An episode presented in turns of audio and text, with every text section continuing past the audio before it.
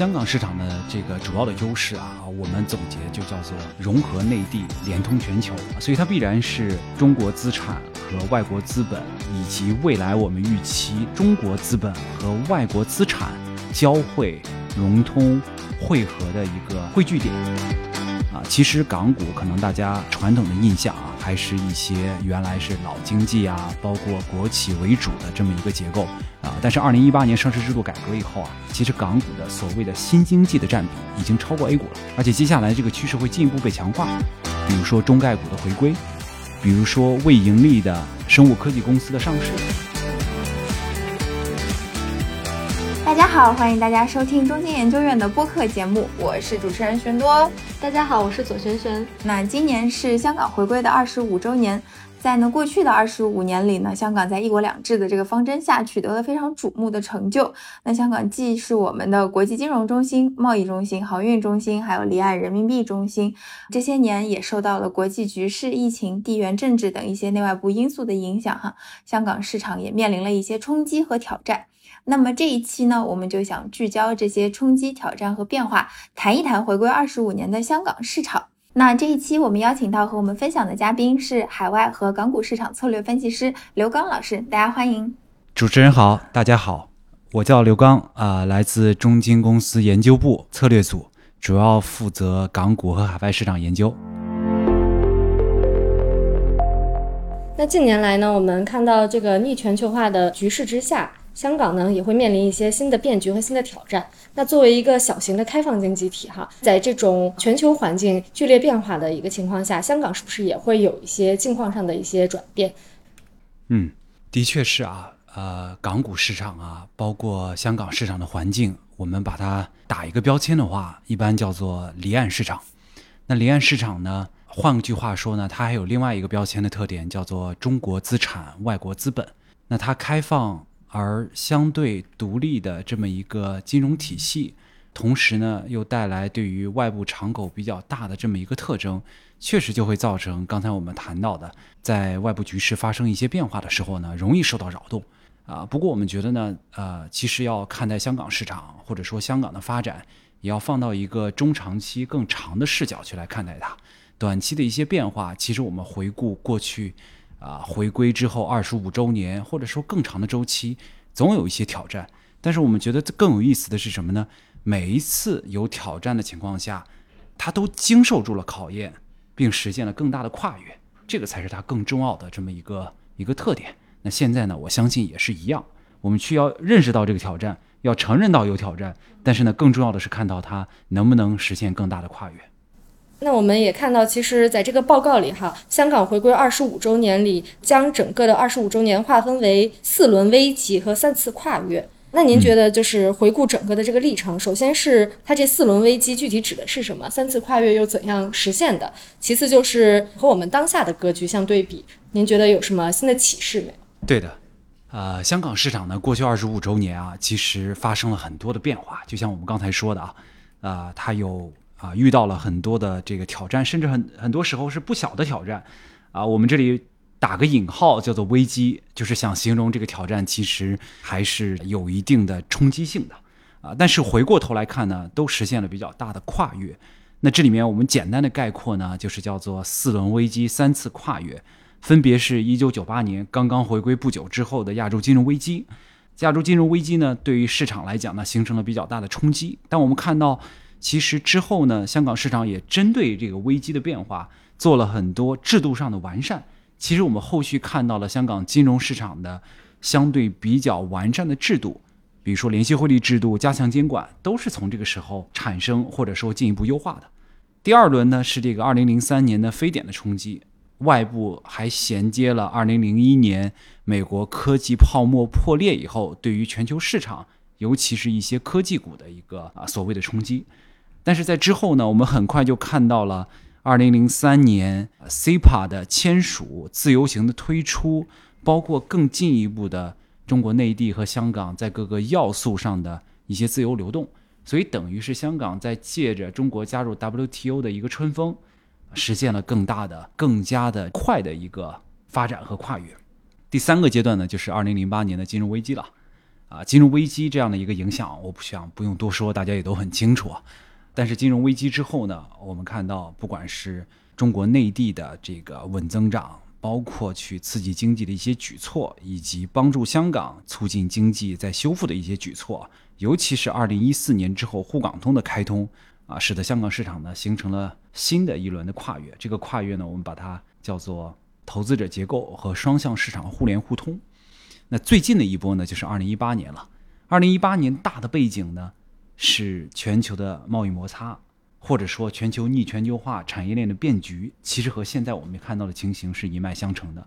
再加上后面的疫情的影响啊等等，那么在这个过程中呢，其实港股做的一个最主要的变化，第一方面呢，就是进一步的加大与中国内地市场的融合，互联互通的进一步的优化和深化。同时呢，二零一八年上市制度的改革啊，我们叫做全面的拥抱新经济。我们现在看到的港股市场啊，新的经济大量的崛起，一定程度上你可以说，现在的港股市场已经不是原来的港股市场了啊，实现了进一步的这一个跨越。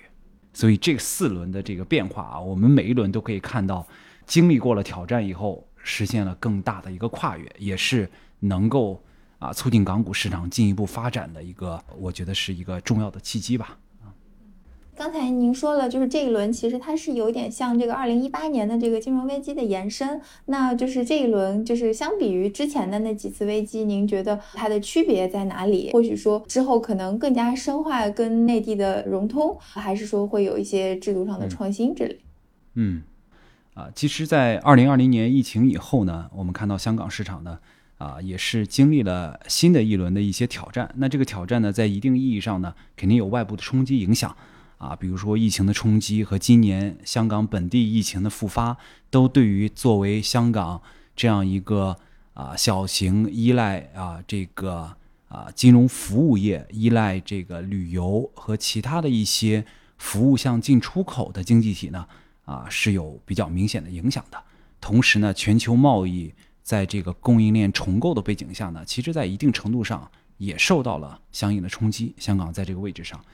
啊，除此以外呢，我们讲到的二零一八年贸易摩擦和全球产业链的重构，其实回过头来看，这次疫情在一定程度上也进一步啊，在某种意义上吧，进一步加强了各国意识到供应链重要性的这么一个特征。那这样一个特征呢，使得一些国家可能因为种种的原因会重构它的供应链，所以等于一定程度上是二零一八年贸易摩擦开启的逆全球化的延续，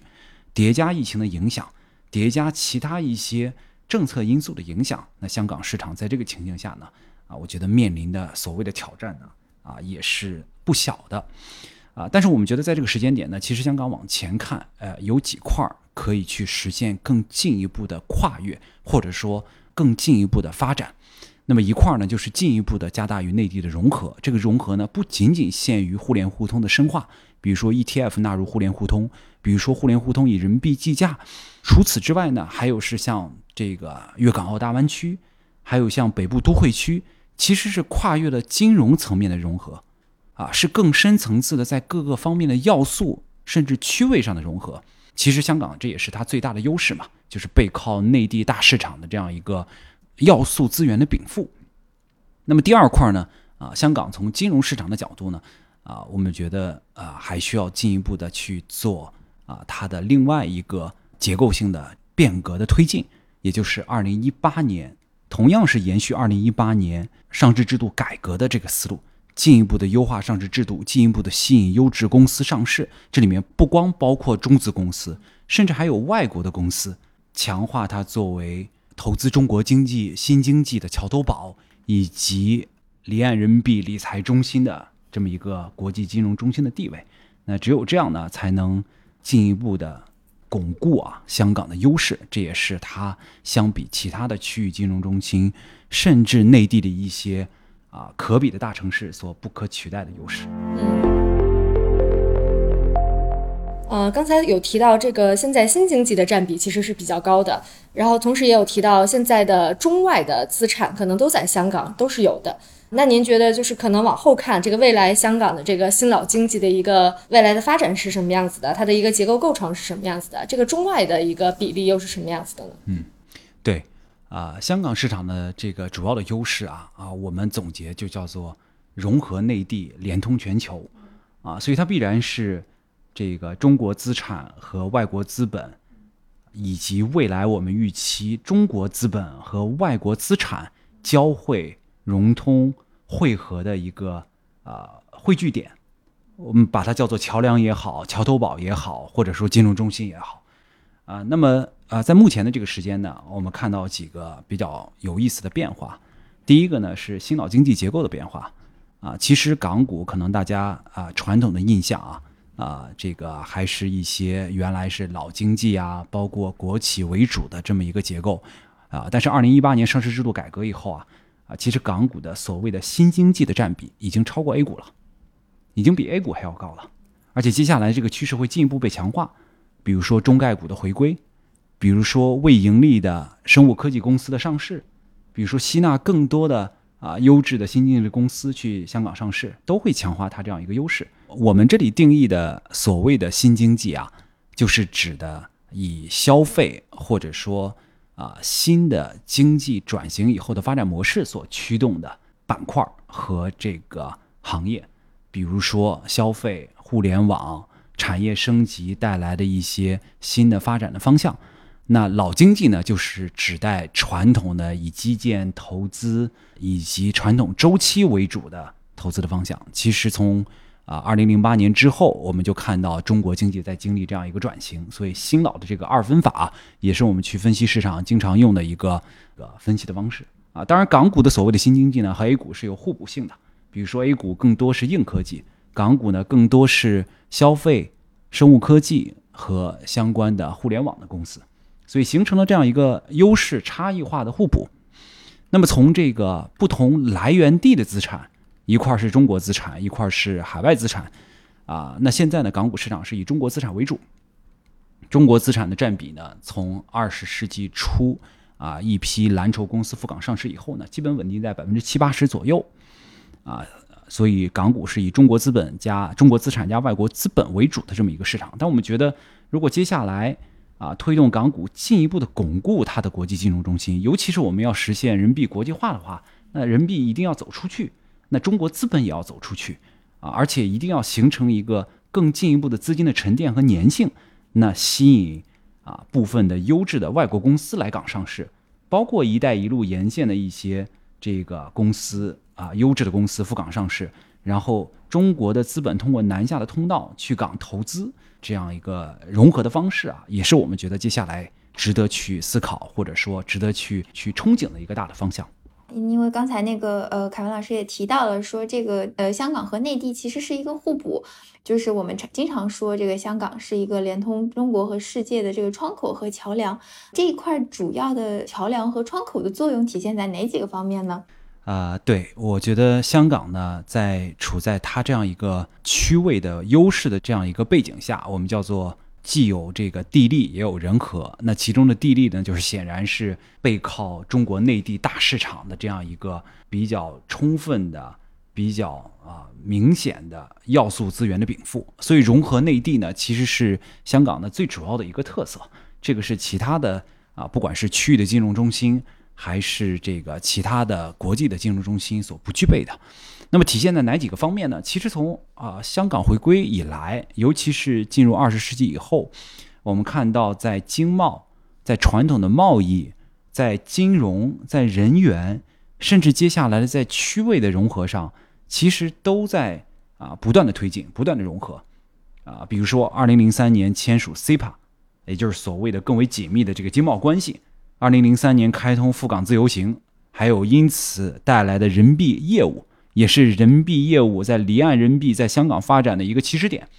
二零一一年呢，又中央政府又支持香港发展为离岸人民币中心。二零一四年底沪港通开通，啊，二零一六年底深港通开通，二零一九年我们看到粤港澳大湾区的发展。其实你发现这里面是有一层层的脉络的，一开始经贸，一开始是贸易，啊，另外呢再到人员。再到金融，现在是区位，那么接下来呢？我们预计啊啊已有的这些联通还会进一步的不断的深化，那么更进一步的就是粤港澳大湾区以及香港自己的提出的北部都会区，那么它可以形成一个更为紧密的整个背靠大湾区深度融合的发挥区位优势的这么一个啊，我们说发展的前景。那这里的好处呢，不仅可以啊发挥整个粤港澳大湾区的创新人才以及金融和市场的优势，同时呢。从整个的这个区位发展上，也可以借助大湾区作为一个跳板，去实现推动人民币的国际化啊！我觉得这个方向呢，可能是进一步的，我们看到啊更高层次的，或者说更进一步的这样一个和内地融合的方向。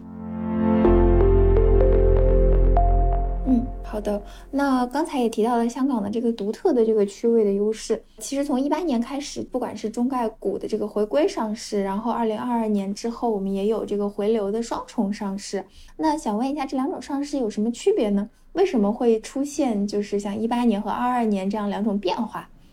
呃，是的，二次上市和双重上市呢？它是在不同阶段啊，上市港股、香港上市制度、港交所上市制度不断优化的这个结果，这个呢就涉及到他为什么做这件事情以及这个演变的脉络了。简单来讲，所谓的二次上市呢，就是主上市地是在海外，比如说以美股为例，那它呢只是在香港做一个二次的挂牌或者说上市，也就是说它有一个主次之分。那双重主要上市呢就没有主次之分了。啊，这边和那边都是主要上市地，所以是二次还是主要上市呢？只是涉及到港交所对它的一个认定。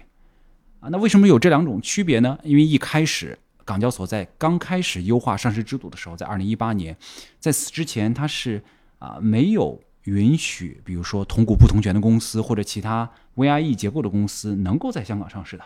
这个之前它是不允许的，所以这些公司呢有一些只能去美国上市。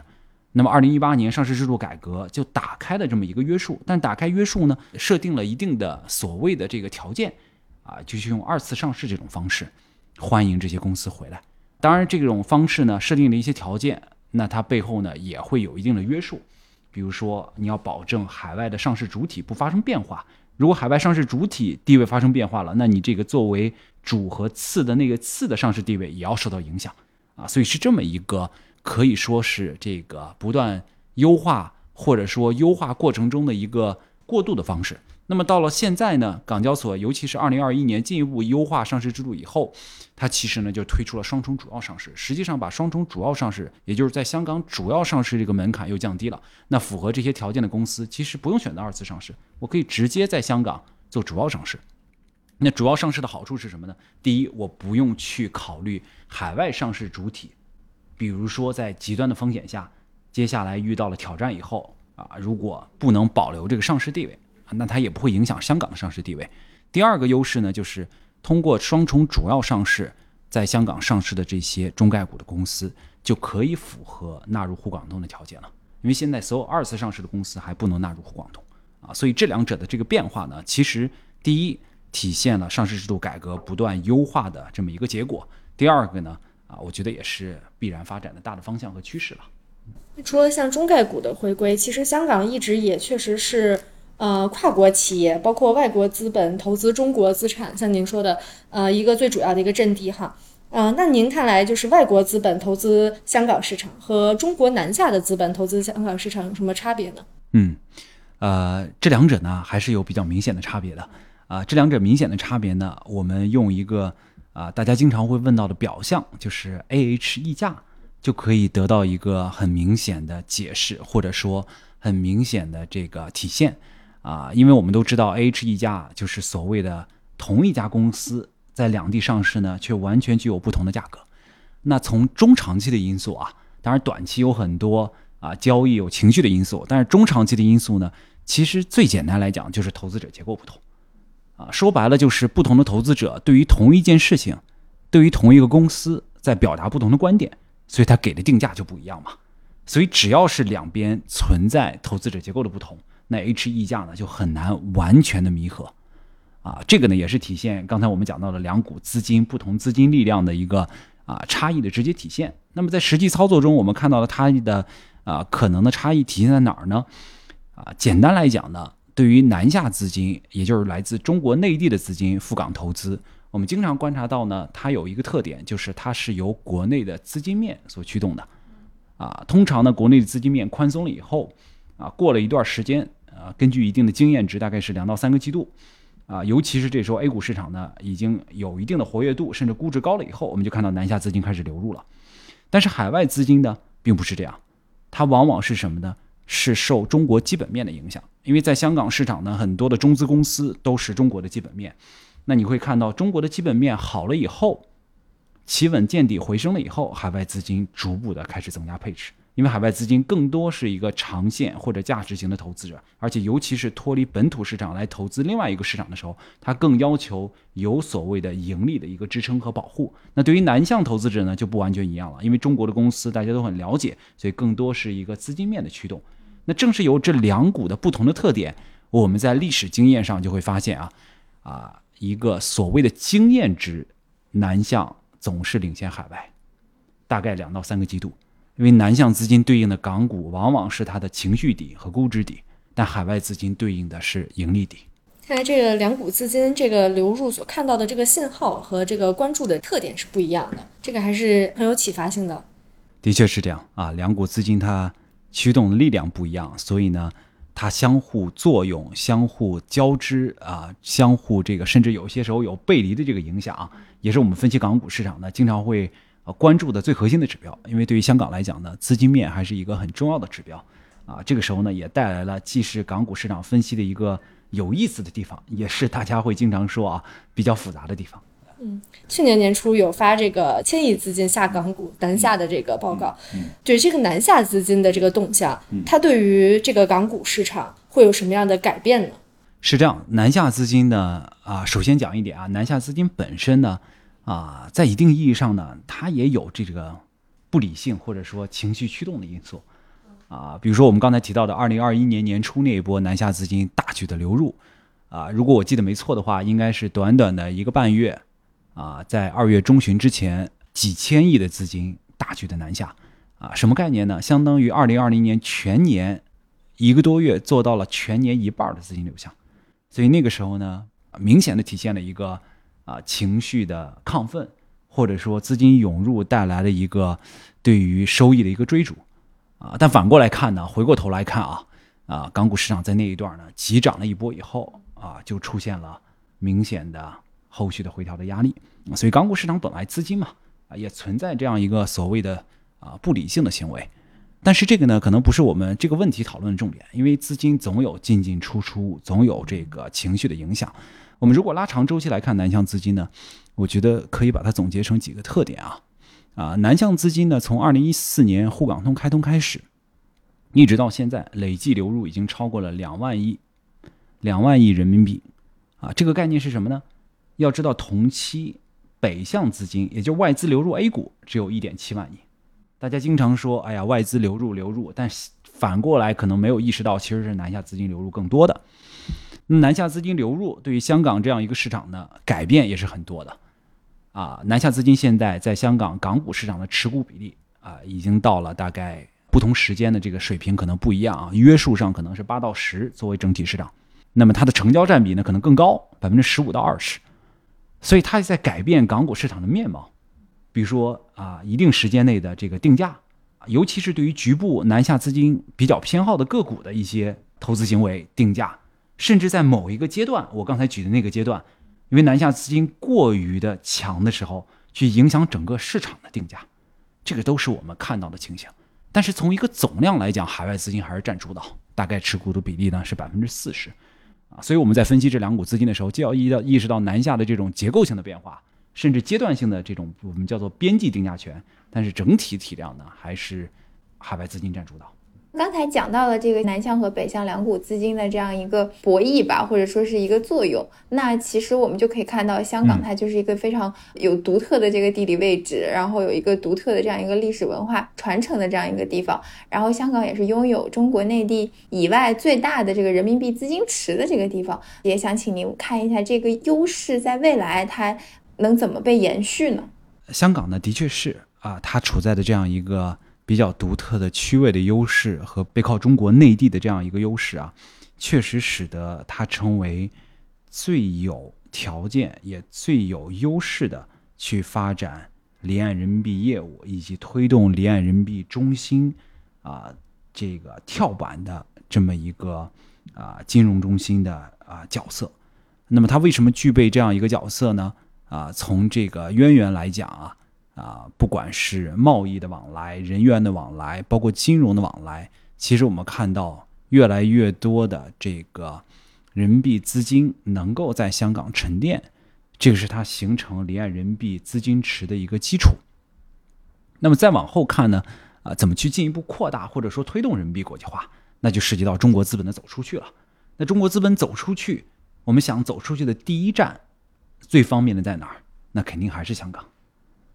那香港呢？不管是比如说吸纳外国的资本来香港上市，还是先到香港再立足于香港，走到啊更远的全球其他的地方，我想这个都是啊一个自然的选择。不管是从一些企业主体还是投资者主体的角度啊，都可能是这么一个情形。呃，再加上香港呢。啊，和这个内地进一步深度的融合，比如说资本市场互联互通融合，比如说大湾区的这样一个进一步区位优势的融合，其实都可以促进啊，它这样一个所谓处在中间桥梁，推动人民币国际化的啊这么一个特色的地位，去进一步的把它给充分的释放出来啊。所以我觉得接下来呢，啊，从人民币国际化的战略的这个发展的角度啊，啊，香港的这个优势会进一步的凸显。会进一步的显现它这么一个效果啊，但在这个过程中呢，我觉得还是要做一些工作啊，比如说我们怎么去考虑能够真的让资金能够有效的沉淀下来啊？为什么沉淀下来？比如说我要有优质的公司，有优质的资产，比如说我要提供便利的这样一个资金去流通的环境啊，然后提供一个便利的渠道啊，同时呢，整体的这个。啊，去跨境投资的这个啊，所谓的一些制度的保证啊，啊，可能也是需要逐步的建立起来啊。这样的话呢，我们会相信啊，能够促使更多的资金啊啊去去沉淀，甚至是以此为跳板来去啊促成人民币的国际化。嗯。那其实我们一直也有所听闻啊，就是这个港股它流动性和活跃度可能相比 A 股或者美股没有那么高，这个是不是也跟您刚才讲到的这个资金沉淀不够是有关系的？嗯，的确是这样。香港市场大家所谓诟病它的一个主要的因素啊，啊，就是它的成交活跃度不高啊。那大概什么感觉呢？我们都知道 A 股市场情绪好的时候，动辄每天的成交大概一万亿人民币。啊，沪深两市，那么港股的市场的成交大概是什么感觉呢？啊，这个正常的情况下，一千到两千亿港币每天，所以一边是一万亿人民币，一边是一到两千亿港币，那这就体现了一个流动性的呃相对的这个所谓的劣势了。那我们也都知道，如果流动性相对比较差，那可能就会导致呢整体的成成交活跃度不足，那也就会对于市场的定价。存在一个所谓流动性折价的一个情况，啊，这个呢也确实是港股市场啊，大家一直去说可能存在一定的这个问题的一个一个地方，啊，那么接下来啊会怎么演变，或者说啊这个情形会有一些什么样的变化呢？市场有一些担心呢，就是中概股回归也可能会加大所谓的港股市场的一个资金供给的压力。确实，你如果只是静态的看短期有这样一个情形，因为更多的公司要来香港嘛，更多的公司要在这儿上市，那你自然就涉及到投资者去交易，然后能不能容下这个体量来去交易的问题啊。这个我觉得啊不必讳言，但可能这个体量我们有测算过啊，不像大家想象的那么大。但是我们应该跳开短期的这个因素，再想想中长期啊。我们反过来想，如果这些公司都没有来香港上市。如果二零一八年上市制度改革根本就没有做，那香港的情况呢？啊，可能会更加失去对于资金的吸引力，啊，也就是大家常说的这个所谓的边缘化的情景。因为真正能促使资金沉淀的，一定是优质的公司、优质的资产，促进资金活沉淀以后，再进一步加大啊流动性，提高成交活跃度，它一定是一个正向循环、相辅相成的。所以我反而觉得呢。啊，这个是他必须要走的这条路。那接下来，如果有更多的优质公司，啊，有更多的南向资本可以过去，其实是一个逐渐渐变的过程嘛。我们看到现在的这个情形，南下资金包括成交的活跃度，但如果对比现在和二零一四年之前和二零一八年之前，其实已经发生了很多的变化了。只不过这个变化呢，很难说到一蹴而就，而且中间又夹杂了很多的挑战，那自然会使得大家啊，在这个过程中出现一定的质疑啊，出现一定的怀疑或者反复，我想也都是自然的。嗯，确实，随着中概股回归，有可能，呃，港股的这个吸引力会进一步加强，有可能有更多的南下资金会青睐港股去投资。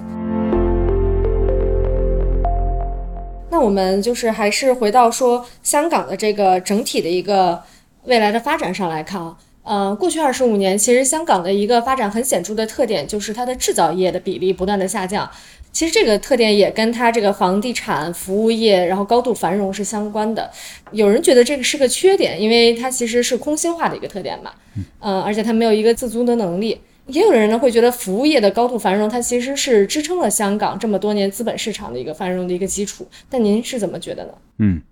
呃，我觉得我自己的看法啊，都可能啊，并不能就是我们啊后世的去呃从一个角度单一的去看，因为在不同阶段，它确实起到的效果不一样。我们不能一概而论的说啊，那现在出了问题以后，之前的发展就所有的不对，也不能因为说。啊，之前有一段好，就说这个方向一定是对的，因为它有发展的自己的历史的规律和特殊的这个情形啊。但是呢，我们如果把这个脉络拉长一点，就会看到啊啊，确实是在过去二十五年的这个变化啊，那香港呢，在一定意义上，不管是因为内部和自己的因素，还是外部的因素，确实形成了最终这么一个结果。它对于金融、对于房地产、对于服务业这个依赖是非常多的啊，占比非常高的。那高到什么程度呢？啊，我们从一个角度可以看到这个例子啊，啊，我们在报告中也有提到，就是与土地相关的财政收入占到整个香港特区政府的财政收入的比例高达百分之四十六，将近百分之五十。那么所有的印花税啊，包括这个股市成交的印花税啊，占到它的这个财政收入的比例百分之十五。那相比之下呢，制造业。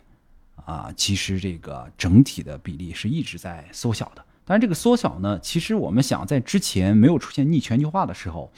啊，本来在不同的区域它就有这个在整体全球化进一步啊推动、进一步这个深化的过程中，就自然会形成一个产业的分工嘛。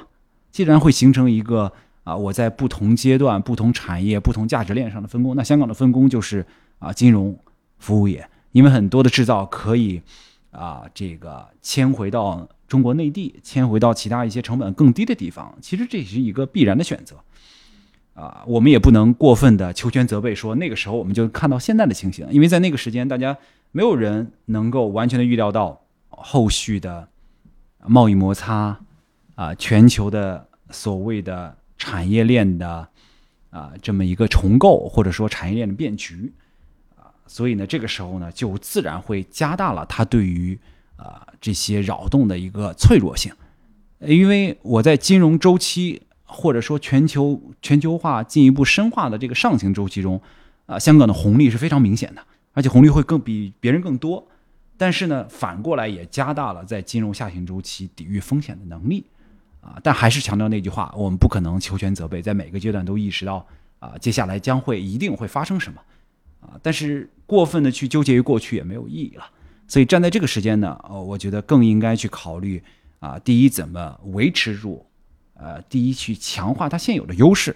它的优势还是要继续保持的。但反过来也要思考怎么能去解决它的一些短板，啊，去补足短板，去防止受到一些潜在的扰动，啊，去补足一些可能不足的地方。这个对于长期的发展来讲呢，可能是一个啊更为啊啊。我们觉得更加的这个长远或者说可持续的一个方式。那我们在展望未来香港的发展机会的时候，您觉得我们还可以更加关注哪些领域呢？啊，我觉得从现在开始往前看啊，展望香港未来的发展机会啊，我想还是回归我们报告中提到的两个它最根本的两个优势。那这个优势呢，也是香港我觉得从过去二十五年回归二十五周年甚至更长周期啊。啊，它不断的能够成长壮大起来，然后持续的发挥这样一个优势的最根本的基础，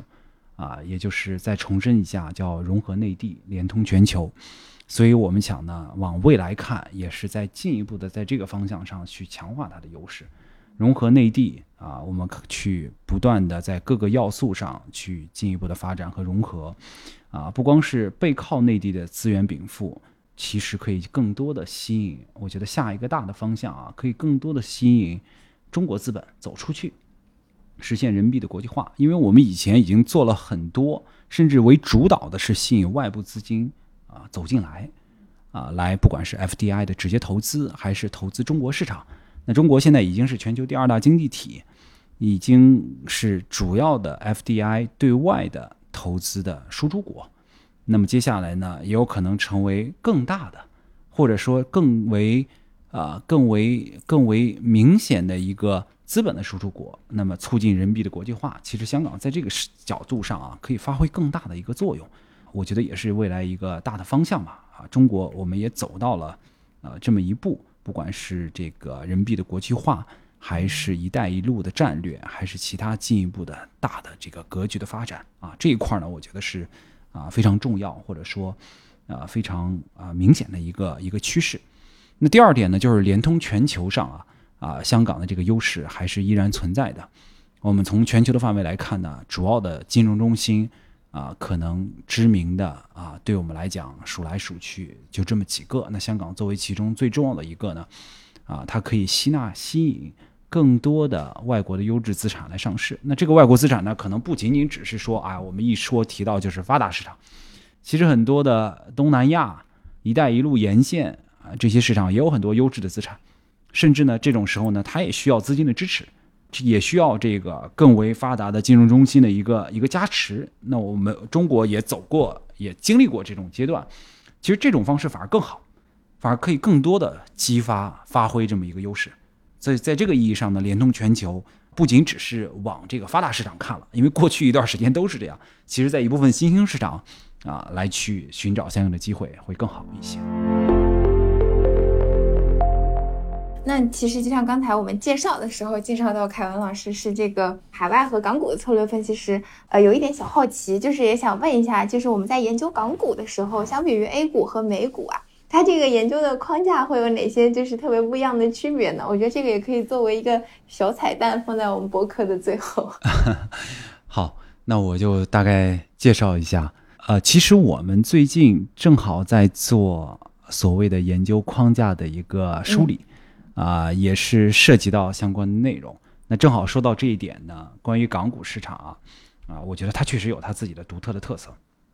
因为从我啊加入中金公司二零一一年以来，呃十几年以来，也经过了港股市场起起伏伏的几轮的上下，包括刚才提到的一些啊所谓的挑战和波折。那港股市场呢，因为我一开始提到它的标签叫做离岸市场。啊，同时呢，是中国资产加上外国资本，至少目前是这样子啊，所以呢，意味着它的分析的框架呢，确实和 A 股不一样，和美股也不一样，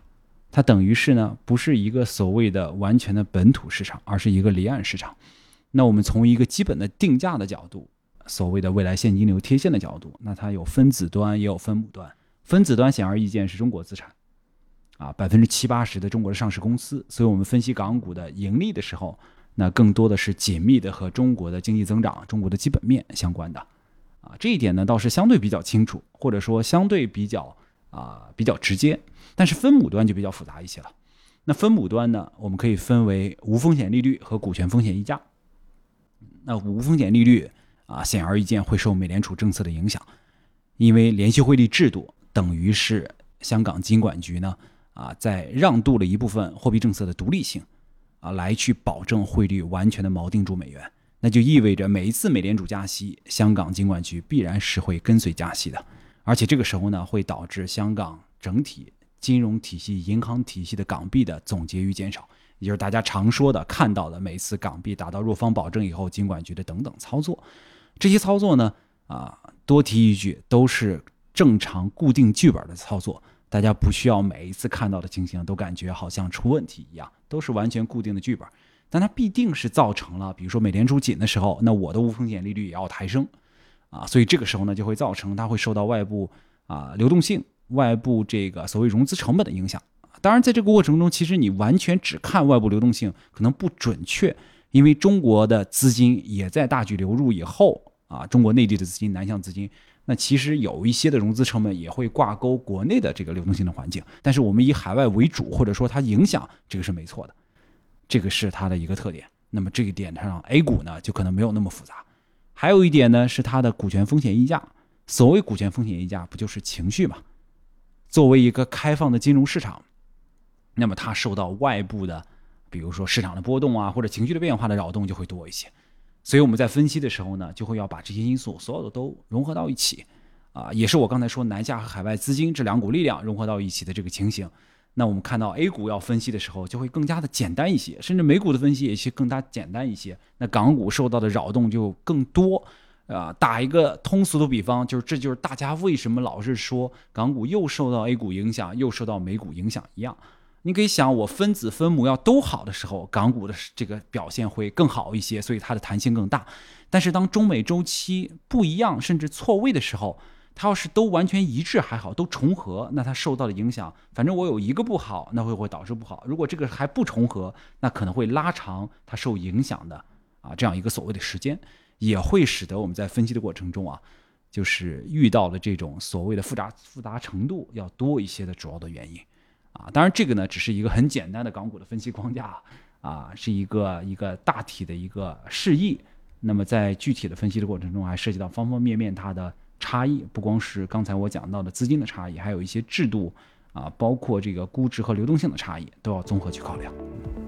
好的，那这一期节目呢，我们不仅是讨论到了这个香港回归二十五周年的这样一个影响，后香港之前的危机挑战，还有一些未来的这个发展，我们也学习到了一些关于港股研究的小知识。那如果大家对我们中金研究院和中金研究部的报告感兴趣的话，欢迎大家关注中金点金的公众号和中金研究院的公众号。那这一期节目就到此结束，谢谢大家。